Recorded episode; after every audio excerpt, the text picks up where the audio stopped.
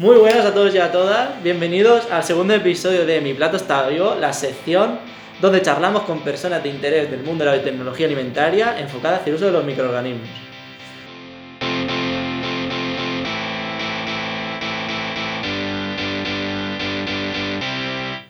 Eh, bueno, antes de empezar, mm, vamos a hacer un poquito de spam, como siempre. Por favor, mirad nuestra cuenta de Insta, que se llama Mi Plato está vivo.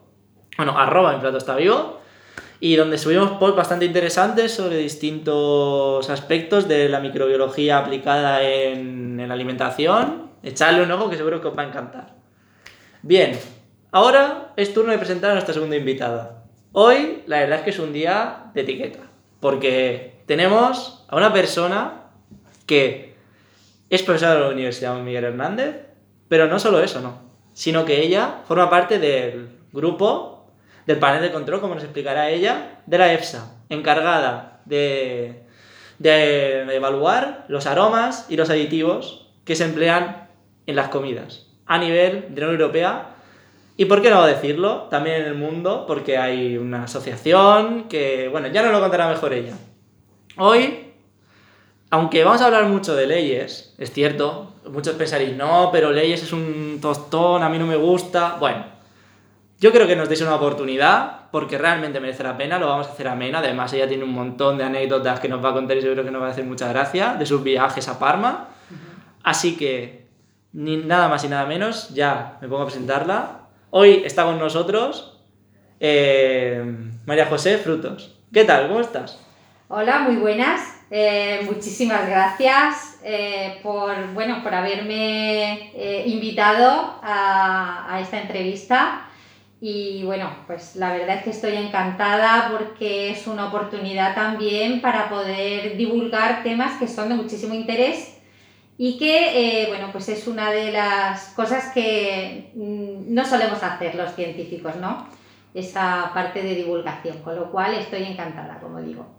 Bueno, el placer es nuestro, no, no lo vamos a negar. Y además, este tema de divulgación lo trataremos al final porque nos gustaría saber tu punto de vista acerca de la divulgación del tema legislativo y tal, porque es algo que no está muy claro. Como luego, luego, luego comprobaremos.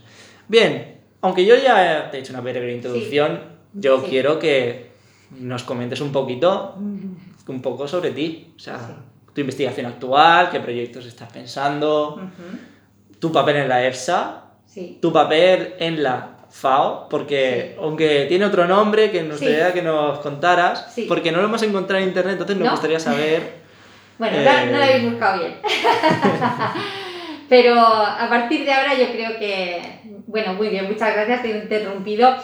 Eh, sí, realmente sí que creo que a partir de ahora ya lo vais a encontrar muchísimo más fácil porque en realidad, eh, bueno, esos dos eh, organismos internacionales que has mencionado, pues son los que están evaluando la seguridad de, de los aditivos y, de los aromas que, que, se están incorporando en los alimentos. O sea, que imagínate qué repercusión más, más grande, ¿no? No, no nos lo podemos ni hacer idea del peso que tenéis. Pues sí, porque realmente es que es el, el, el, último eslabón ahí donde eh, realmente se decide qué es y qué no es seguro para, para incorporar a los alimentos. Entonces, bueno, vamos a empezar desde abajo y, y os cuento un poquito de mi de mi carrera, mi, mi, campo de investigación, como dices, y de ahí, pues bueno, luego daré un salto a, a la otra faceta a la que eh, me dedico profesionalmente, eh, que bueno, no por ello pues una es más importante que la otra, las dos son eh, súper interesantes y, y, ya os cuento. A ver, realmente desde el punto de vista de la, de la investigación, yo eh, comencé eh, haciendo bueno, pues mi, mi, tesis doctoral y mis primeras investigaciones más enfocadas a lo que es eh, todo lo que es el efecto del, del, procesado sobre los componentes alimentarios y focalizándome mucho sobre carotenoides, polifenoles. Y bueno, de hecho, pues estuve ahí bastantes años con proyectos pues, centrados en, en antocianos, fundamentalmente, pues cinéticas de degradación. Y bueno, pues al final pues se te van presentando oportunidades. Eh, también coordiné un proyecto europeo que era sobre también aplicación de fitoestrógenos del lino a partir de los residuos después de extraer el aceite. Y ese fue un proyecto europeo muy interesante que, en el cual pues aprendí muchísimo, tanto de la gestión de los proyectos, eh, como investigaban también en otros centros, pues eh, estaba implicado Finlandia, Alemania, Inglaterra. Y eso pues fue pues como el punto de inflexión en, mi carrera porque a partir de ahí pues ya me, lancé mucho más a, meterme pues en, terrenos mucho más interesantes que, suponían un, reto. Y, entonces, pues eh, ya eh, a partir de, esa época, pues sería pues sobre el año 2003, 2004, que bueno, ya parece que hace muchísimo tiempo, pero pasa el tiempo volando. Y, y entonces pues eh, seguimos eh, haciendo estudios sobre elaboración de alimentos funcionales, eh, con otros compuestos, ya no solamente con los polifenoles o fitoestrógenos, sino que también pues íbamos estudiando, pues, por ejemplo, la inulina, residuos de alcachofa, y después, bueno, pues de pronto pues surgió la oportunidad pues de, a raíz de una alumna, que eh, estaba haciendo un máster en biotecnología en la Universidad de Granada y se acercó a, mí porque bueno, pues tenía mucho interés en poder eh, hacer su, su, trabajo fin de máster. Y eh, bueno, pues como a mí me, la verdad es que me tiraba muchísimo ese, ese área, porque de hecho, bueno, mi formación de base es en, más en, en, la parte fundamental de biología, más de, de bioquímica, y, entonces, pues bueno, eh, propusimos un proyecto y empezamos a trabajar con eh, matrices vegetales fermentadas. Eh, pues todo esto nos llevó, lo primero que nos llevó fue a una patente que, muy interesante sobre productos gelificados probióticos. también podíamos utilizar pues algunas matrices pues como agar-agar o carragenatos, también gelatina pero eh, fue una realmente bastante innovador y de hecho pues es una patente que tenemos, que tenemos concedida. Y, eh, y, ese, bueno, hay un par de años estuvimos más centradas en eso y luego pues, eh, pues empezamos ya a profundizar en ese tema y, hemos, hemos, hecho muchísimo trabajo ahí en el, en el área de los productos vegetales fermentados. Hemos trabajado con distintos microorganismos probióticos, y bueno, pues eh, eso pues nos ha llevado a hacer muchas publicaciones. También incluso hemos conjugado la experiencia anterior con, con los microorganismos, viendo cómo metabolizan también los polifenoles, eh, utilizando también prebióticos. Es decir, que bueno, tampoco quiero aburriros mucho lo que es entrando muy a fondo en la investigación, pero bueno, habéis visto que esto pues al final es una evolución Hemos, eh, bueno, pues hemos tenido también mm, eh, ocasión pues, de colaborar también con la industria, en otros proyectos también, pues a lo mejor con antimicrobianos, siempre con extractos vegetales.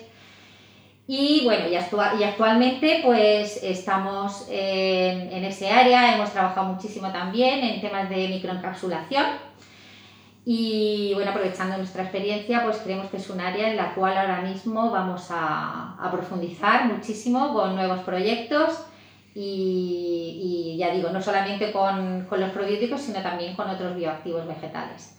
Entonces, bueno, pues ahí, ahí estamos. Eso en general. En cuanto a lo que es el área de investigación, eh, bueno, profesionalmente también está la parte académica, eh, que soy profesora de alimentos funcionales en el grado de Ciencia y Tecnología de Alimentos.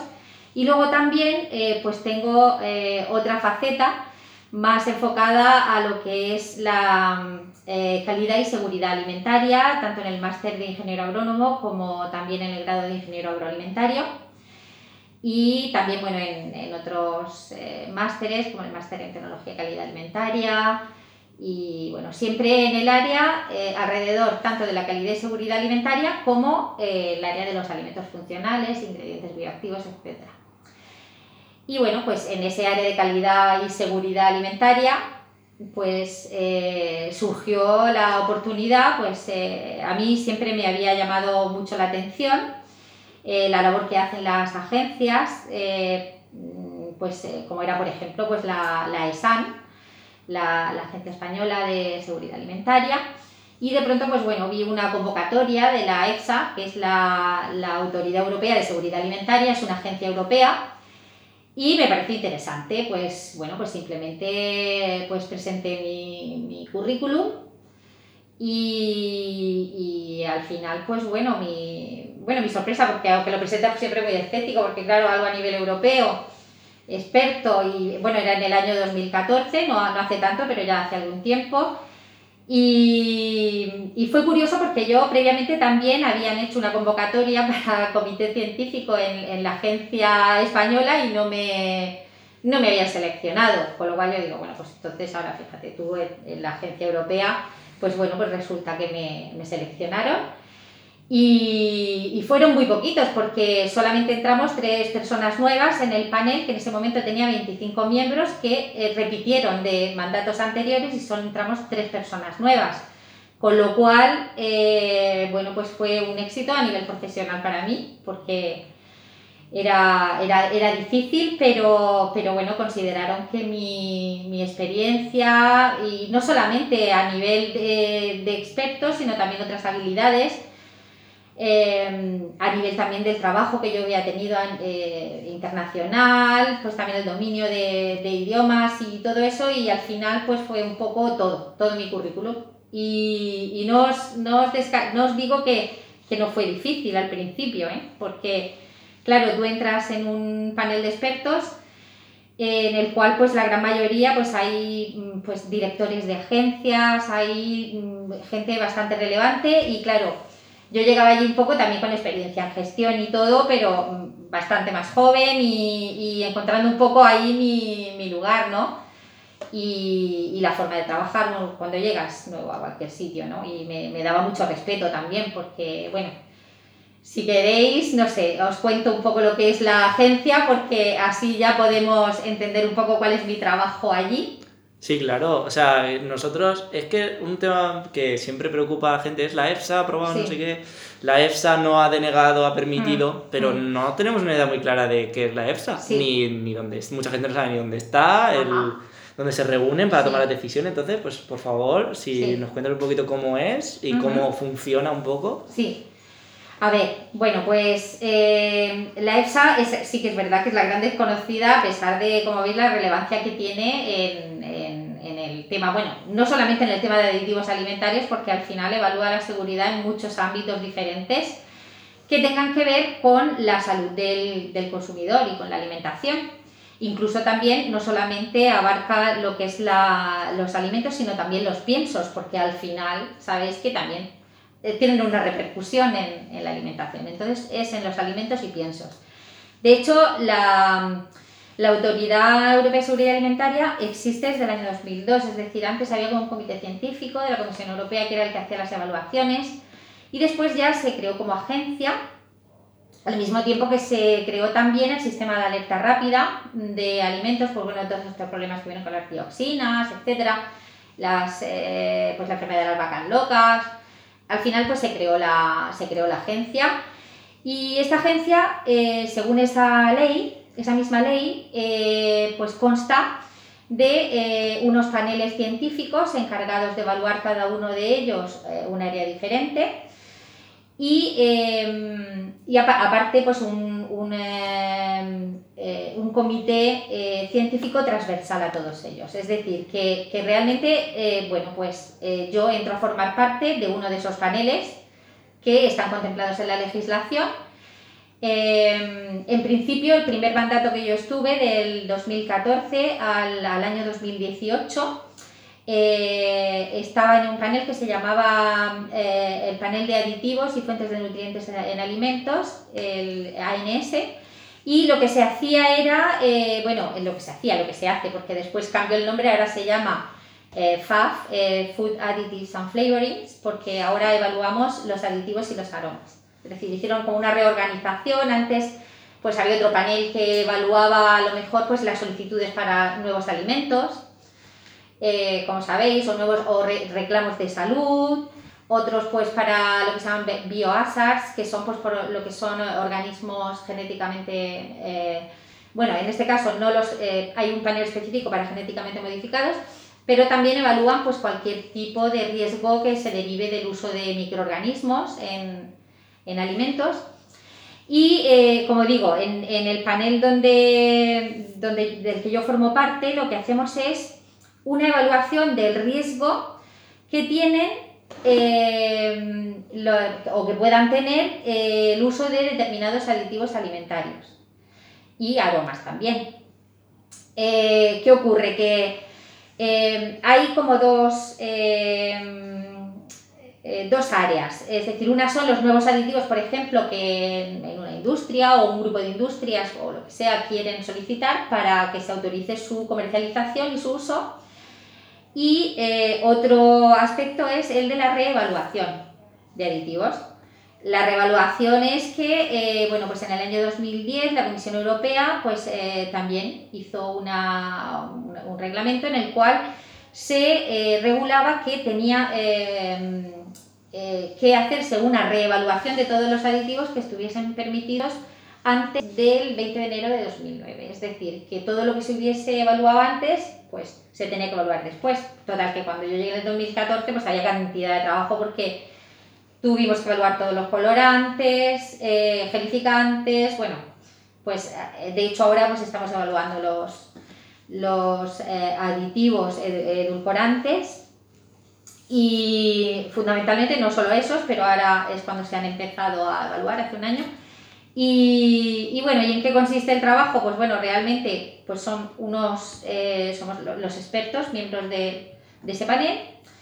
Entonces eh, tenemos acceso a una serie de documentación que según la guía eh, pues tienen que presentar tanto las nuevas solicitudes como las partes interesadas y por ejemplo si vamos a reevaluar un aditivo pues se hace lo que se llama un call for data, es decir, se se pide información eh, pública y las industrias están obligadas a, presentar pues, si hay información sobre el proceso de fabricación, estudios toxicológicos, etc. Cada experto en su área hace la evaluación con, esa documentación y eh, luego pues, bueno, pues redactamos un documento que son las opiniones científicas que se publican en abierto donde dice pues para ese aditivo y según los estudios y toda la información de que disponemos pues se llega a unas conclusiones y, eh, luego, eh, pues realmente la EFSA eh, llega hasta ahí, es decir, llega a hacer un documento en el cual pues da unas recomendaciones y unas conclusiones. Eso es el documento que toma la Unión, la Comisión Europea para luego actuar a nivel de legislación y, y, entonces pues realmente es algo que está muy separado en, en la Unión Europea el aspecto eh, de evaluación y el aspecto de gestión del riesgo. En la EFSA se hace la evaluación del riesgo, pero no se toma ninguna decisión a nivel eh, legislativo. Eh, es la Comisión Europea la que con ese documento, que muchas veces, pues algunos documentos llevamos años, porque hay estudios que son necesarios, y, entonces, pues básicamente hacemos eso, estudiar mucho la documentación, interpretar eh, y sacar conclusiones pues en base a, nuestra, nuestro conocimiento. Es decir, pues hay expertos en genotoxicidad. Luego, pues también, por ejemplo, a nivel químico, pues es muy importante que identifiquemos pues, si hay algún compuesto derivado de, de, pues, de un proceso de fabricación o, o que puede surgir de alguna reacción que pueda resultar un riesgo.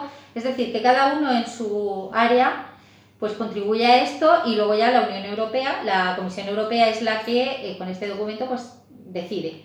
Pues a lo mejor en un caso determinado eh, pues eh, se estima que la exposición es muy alta, la Unión Europea a lo mejor pues tiene que rebajar los niveles admitidos en un alimento o, o desautorizar su uso en algún alimento o muchas veces a lo mejor solicitan autorizarlo en más alimentos si se puede, es decir que realmente es importante porque eso luego va a tener un impacto en lo que está en el mercado directo.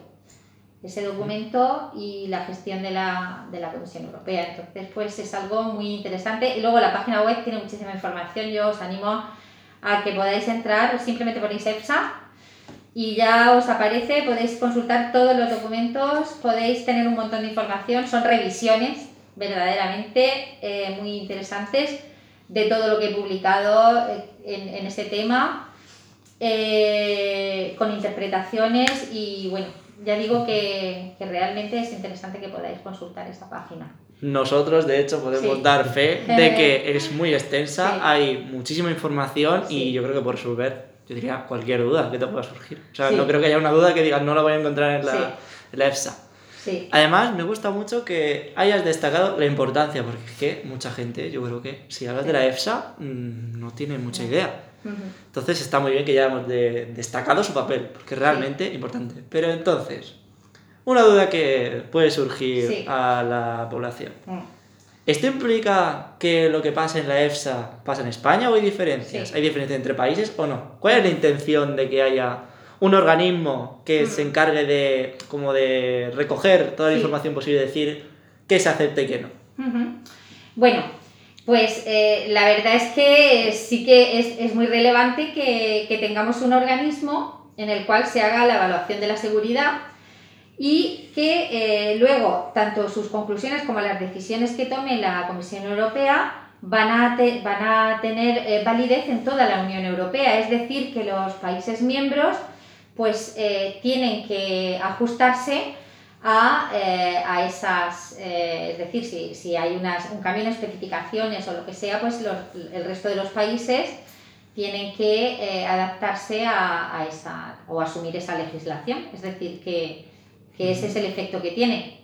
Luego, bueno, las, las agencias na- nacionales, y no todas, algunas, pues pueden hacer también pues, sus propias evaluaciones, pero nunca pueden, eh, eh, por así decirlo, eh, no acatar esa, esa decisión que, que se tome en la Comisión Europea. Por lo tanto, eh, tiene un efecto a nivel de, de la Unión Europea.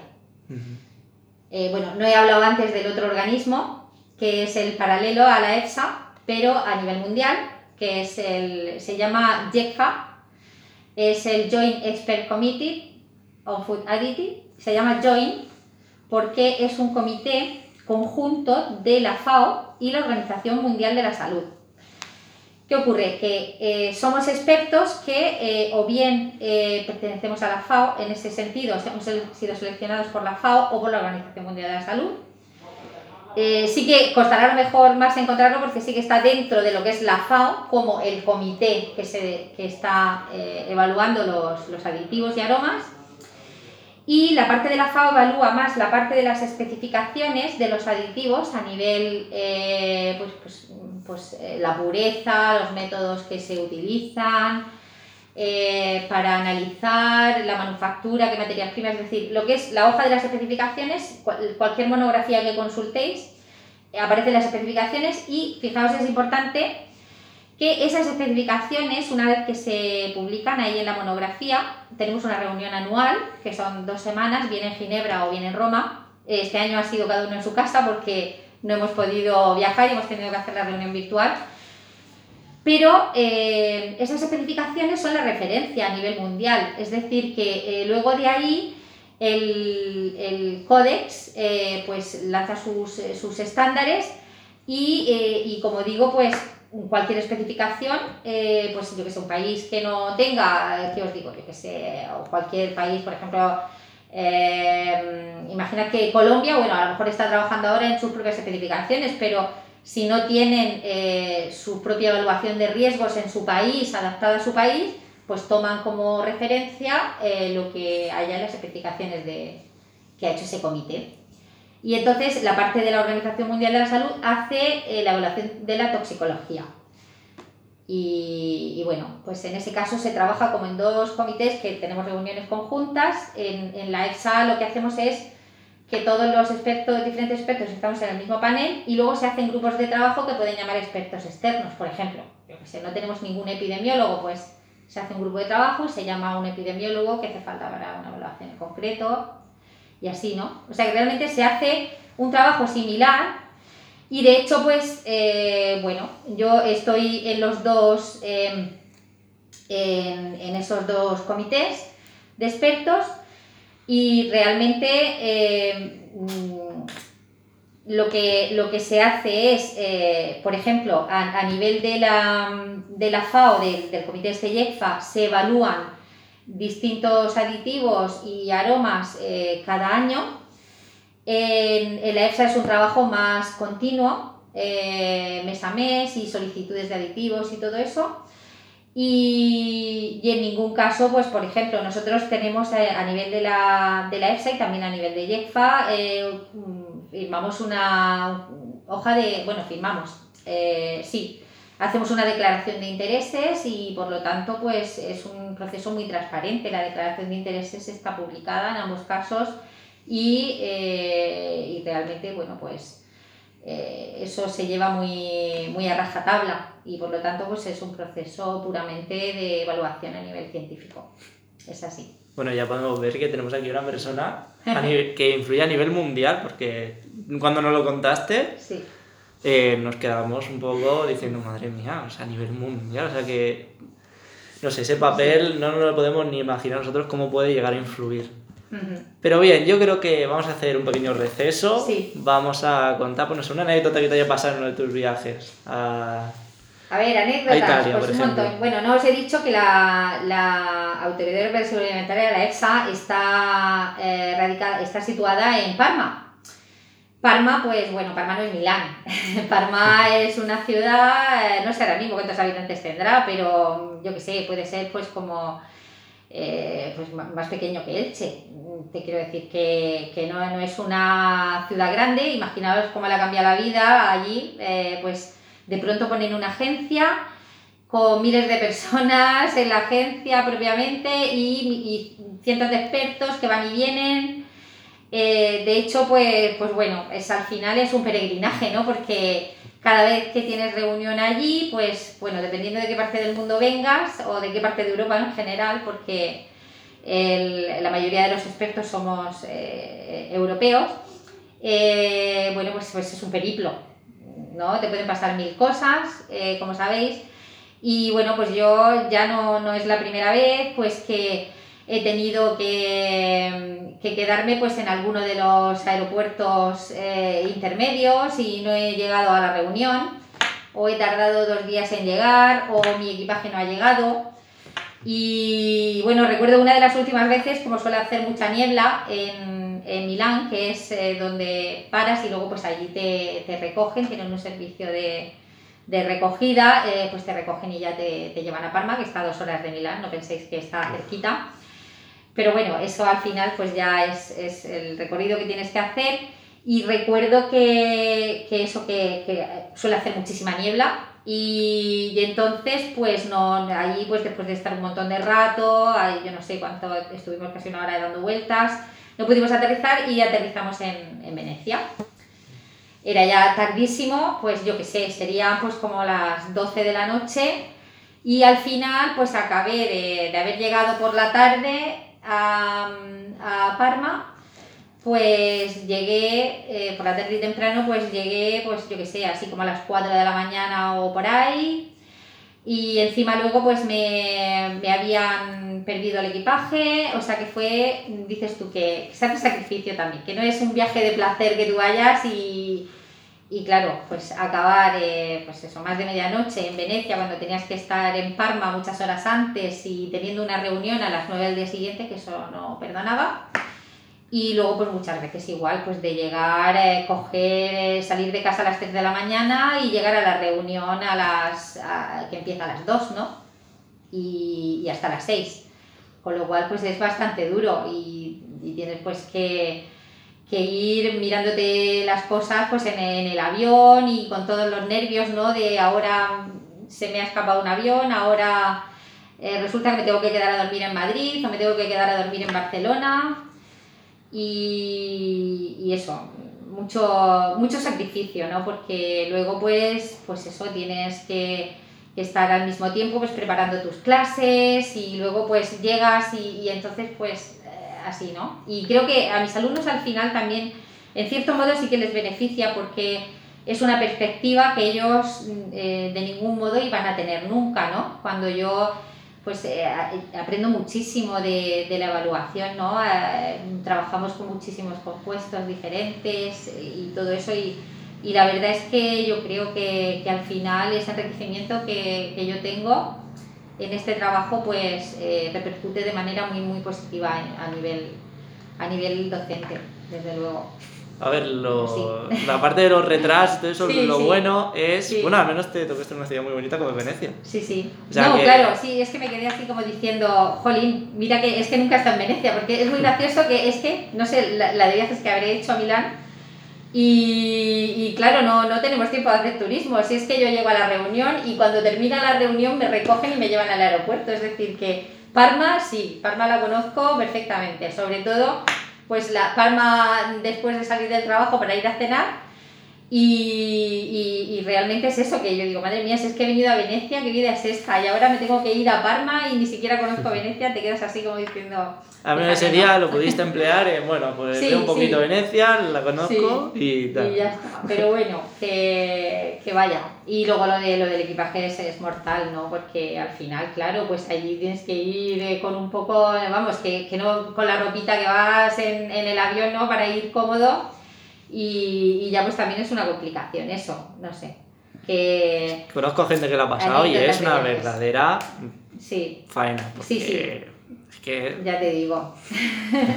gente que ha perdido ahí abrigos, pantalones, y Sí, de, sí. pero ¿dónde estás? Y yo ya, bueno, en fin, un lío que Exactamente, más, más eso, ¿no? Luego, pues la verdad es que no he, no he perdido nada porque al final sí que llevo mi ordenador, que es que como que me va la vida en ello y a lo mejor se me pueden olvidar otras cosas en el control de seguridad, pero el ordenador ya te digo yo que no.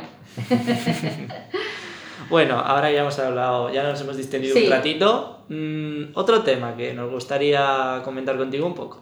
La FDA, Sí, el equivalente, digamos, a- en, en- en Estados Unidos. sí. ¿Hay diferencias? Y si hay diferencias, ¿a qué Sí. lo achacarías tú? Sí, bueno, realmente es como te estaba diciendo, cada país, eh, en este caso nosotros a nivel de la Unión Europea, eh, pues puede tener, hay países que no lo tienen aún, pues tiene su agencia de, evaluación de la seguridad y de gestión de los, de los riesgos asociados, pues en este caso concretamente a los aditivos alimentarios. En la FDA pues también tendrán su procedimiento, no he trabajado con la FDA, pero realmente es que cuando uno hace una evaluación del riesgo, pues puede llegar a conclusiones diferentes, porque los procedimientos no son exactamente iguales. Y de hecho, pues por eso, no sé, eh, se puede preguntar a alguien, pues mira, este aditivo está autorizado en Estados Unidos y no lo está en España, o los niveles permitidos no son los mismos. Igual cuando se habla pues, a nivel, por ejemplo, de, de control microbiológico, es decir, que hay, hay diferencias, pero mm, realmente se derivan de eso, de que cada uno tiene su procedimiento de evaluación y las conclusiones a las que puede llegar pues son diferentes. Es que incluso pasa, si veis eh, pues las conclusiones a las que llega la EFSA no tienen por qué ser iguales a las de, las, a las de IECFA, aunque se tienen en cuenta, pero es una agencia de evaluación y por lo tanto pues tiene sus procedimientos, etcétera. Pero bueno, la forma de trabajo al final pues requieren información eh, que se suministre por parte de la industria implicada, estudios científicos, es decir, que eh, también pues ellos hacen su, su evaluación y no, no es que esté una agencia frente a la otra, al contrario, las agencias pues siempre colaboran y, y no hay ningún tipo de, de enfrentamiento ni nada de eso, es decir, que, que ellos hacen la evaluación en- allí en Estados Unidos, pero ya te digo, no sé, al no estar yo implicada en, en ello, pues tampoco sé exactamente cómo, cómo la hacen, pero desde luego sí que... No, pero era simplemente comentar Sí. un poquito, pues que. Porque hay gente que dice, es que, porque en Estados Unidos Ya. mm, yo puedo poner este aditivo, pero es que luego en Sí. Europa no. O sea, Ya. ¿por qué unos sí y otros no? Sí, No lo entiendo. sí, Y bueno, al final hay que entender que, yo qué sé, son personas, los datos a veces no son exactamente los mismos, entonces las. Como las conclusiones a las que puedes llegar, como nos acabas de decir, pues Sí. no son las mismas. Aunque yo, lo he- Sí. yo sí que he visto, más o menos por encima y más o menos, Sí. comparten muchísimo. claro, sí, O sea, y eh, luego mira... eh, Son ta- pequeñas diferencias. Sí, ten en cuenta que, por ejemplo, a la hora de establecer, por ejemplo, una cantidad diaria eh, admitida, que es la base, ¿no? Eh, te basas mucho en resultados de exposición de la población. Entonces, nosotros utilizamos resultados no de la exposición de la población en Estados Unidos. Nosotros manejamos datos en EFSA, que hay una unidad específicamente para, para eso, porque no es, es, complejo, pues a base de las cantidades que se utilizan en alimentos, se calcula la exposición estimada de distintos sectores de la población. Y son eh, datos en Europa. En Estados Unidos será diferente, es decir, no comemos igual, no mm, se utilizan los mismos cantidades, digo, entonces en función de eso, pues puede ser que en un sitio la cantidad emitida sea diferente, pero es porque somos consumidores distintos. Mm. Por lo tanto, pues es interesante que cada país pueda tener su, cada, en este caso Europa, pues se basa en los datos de exposición de los ciudadanos europeos. Muy bien, muy bien, muy bien. Mm. Vamos a hacer un girito sí. y vamos a volver a Europa, la EFSA. Hay un tema que nosotros en la carrera lo hemos podido estudiar bastante, mm. como son los probióticos. Sí. Vale. La duda, la gran duda, mm. ¿por qué solo hay dos especies consideradas como mm. probióticos cuando ya se están ahí claras evidencias de que hay muchos organismos de, aunque no generen en sí un beneficio propio, sí que ayudan? Sí. Bueno, realmente es que, claro, pones probiótico y te pueden salir miles y miles y miles de referencias, tienes muchísima investigación. Ya digo que nosotros mismos a nivel del grupo hemos hecho, incluso no solamente nos hemos limitado a, hacer los alimentos vegetales fermentados o zumos fermentados, sino que también hemos hecho estudios del impacto pues, a nivel, por ejemplo, de in vitro en cultivos celulares, in vivo también estamos haciendo ahora un experimento. Es decir, que que bueno, que, que, realmente sigue muchos estudios y, y, muchas evidencias de ese efecto beneficioso.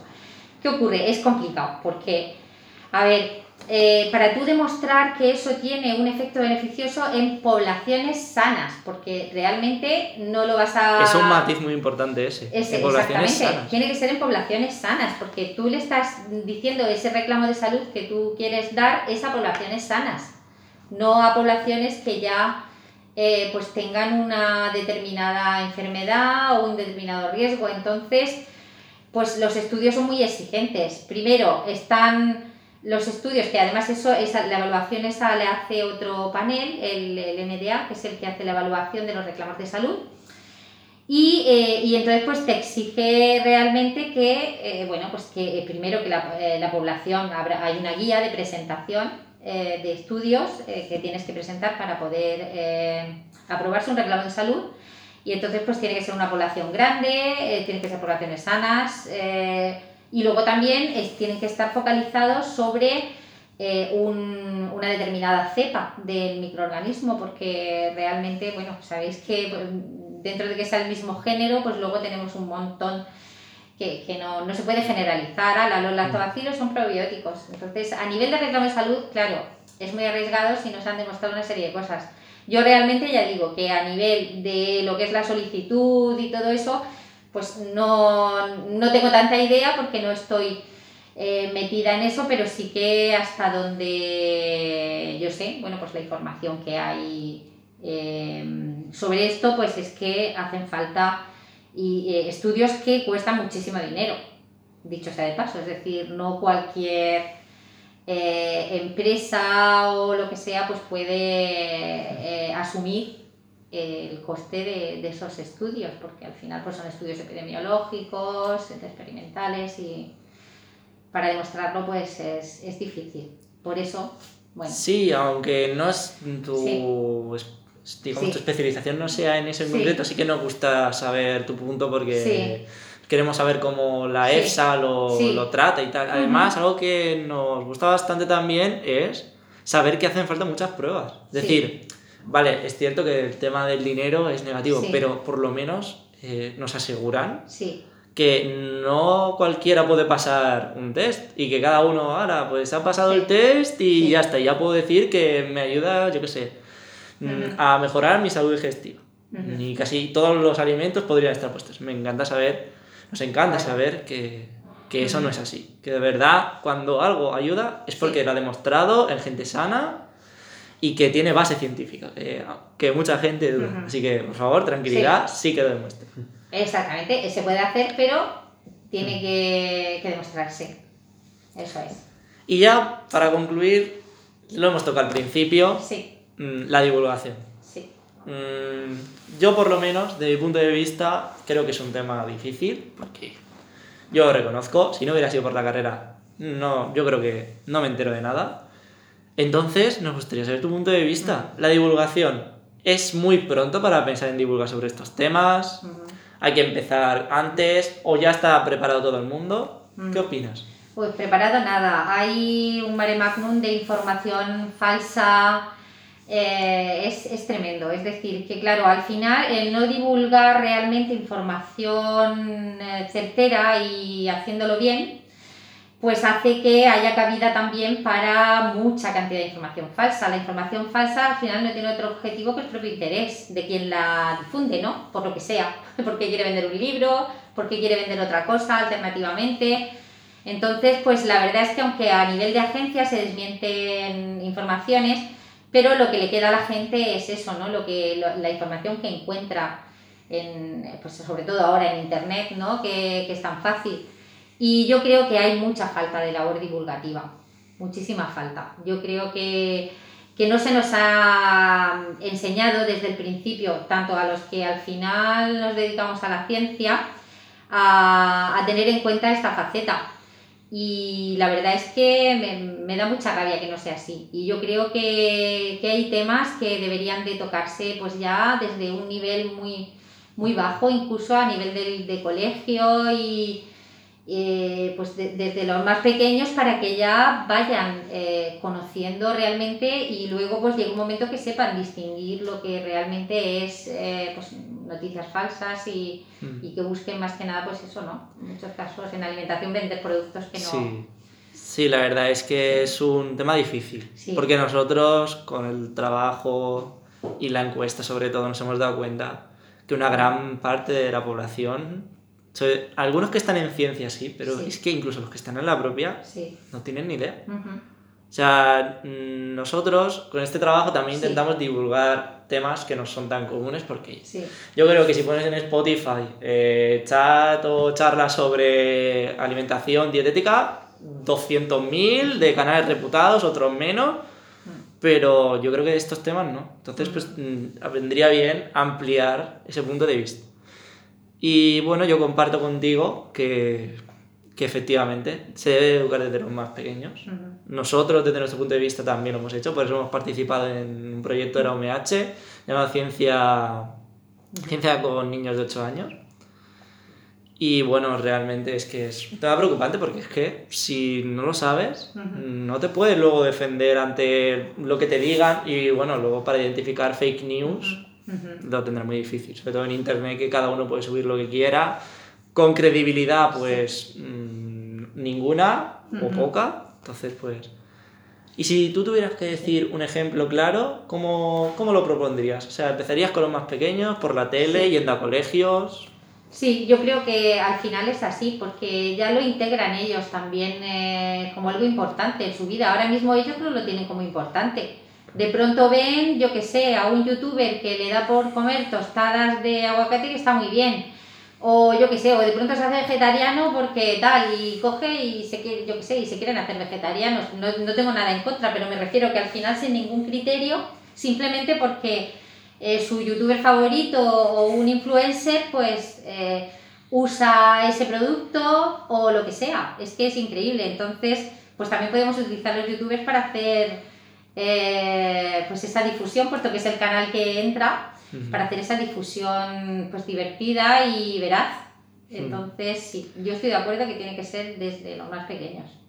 Creo que has dado un punto clave que es los influencers. Yo creo que ya en las personas que ya tienen un número considerable de seguidores en Instagram, los que los, sobre todo los canales grandes de YouTube ¿eh? aunque Sí. existen canales de divulgación muy muy chulos de, en este Sí. tema pero más los más famosos Sí. Mm, creo que deberían hacer un poquito de hincapié en este en estos temas de divulgación pero bueno mm, a lo mejor con el tiempo quién sabe Sí, depende también del cambio de percepción y tal bueno pero con este tema tan interesante lo vamos a tener que dejar aquí sí, uf. Mm, muchísimas, muchísimas gracias de nuevo porque de Sí. verdad ha sido un gusto para nosotros, tanto el estar aquí contigo hablando como el prepararlo porque de verdad nos hemos informado de muchas cosas. Y nada, ahora te dejamos, mm, no sé, unos minutos Sí. para que digas lo que quieras a todos los oyentes. Sí, pues nada, pues muchísimas gracias. La verdad es que se me ha hecho corto porque os hubiese contado muchísimas más cosas. Lo dejamos para otra vez. Sí. Y, y bueno, pues sí, que, que, realmente espero que bueno, todas estas semillitas ¿no? de, de información al final vayan calando en, en, en, la población en general, en los jóvenes. Yo igual es un tema que trato mucho también en en mis clases, aprovechando el puesto que tengo privilegiado ¿no? de, de tener a, a, alumnos que van a tener a su vez una influencia y un impacto en, en la sociedad. Y, y, por eso digo que, que ahora mismo pues, me considero privilegiada con, con esta profesión. Y, y, nada, que os deseo también mucho éxito a vosotros en, en esta iniciativa con mi plato está vivo, que, que nada, que, os apoyo y Muchísimas cualquier gracias. cosa que necesitéis a, a, disposición. Pues nada, yo creo que esto es todo por hoy, pero esto no sirve esa última vez, seguramente vendremos algún día más, porque de verdad que han quedado muchos temas, hemos tenido que hacer, de verdad, para sí. que no sea algo muy denso, hemos tenido sí. que soltarlo un poquito y dejar temas sí. sin tocar. Muy interesantes, por ejemplo, el de las health claims. Sí, claro. Que Eso... por una experta en la ESA pues nos vendría muy bien. Sí, sí. Pero bueno, eso para otra ocasión. Así que simplemente deciros que, bueno, que gracias por escucharnos un día más y bueno, que hasta luego. Muy bien, a vosotros. Adiós.